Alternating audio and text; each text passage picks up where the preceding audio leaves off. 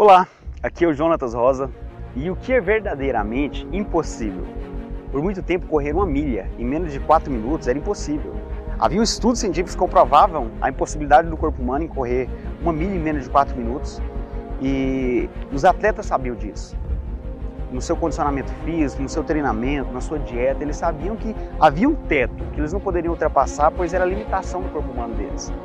Só que eu acho que não avisaram para Roger Bannister. Roger Bannister estava um pouco desinformado, porque em 1954, em Oxford, ele correu uma milha em menos de 4 minutos. Só que o interessante dessa história não é esse feito extraordinário, não é ele ter alcançado o inalcançável. O interessante dessa história é que após isso, outros atletas também começaram a correr uma milha em menos de 4 minutos. Não foi o Roger Bannister que era o único da categoria. E hoje, praticamente é um lugar comum.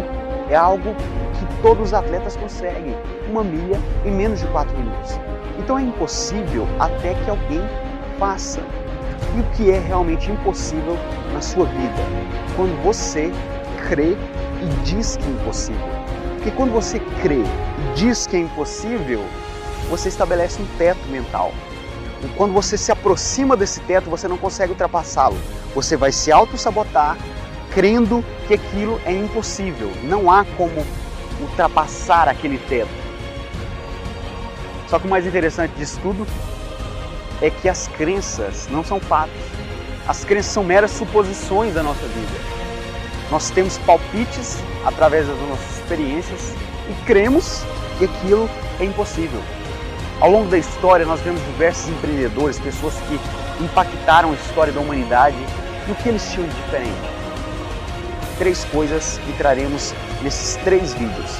O primeiro é a crença na possibilidade aquilo que é praticamente impossível para todos os seres humanos pode ser possível para você.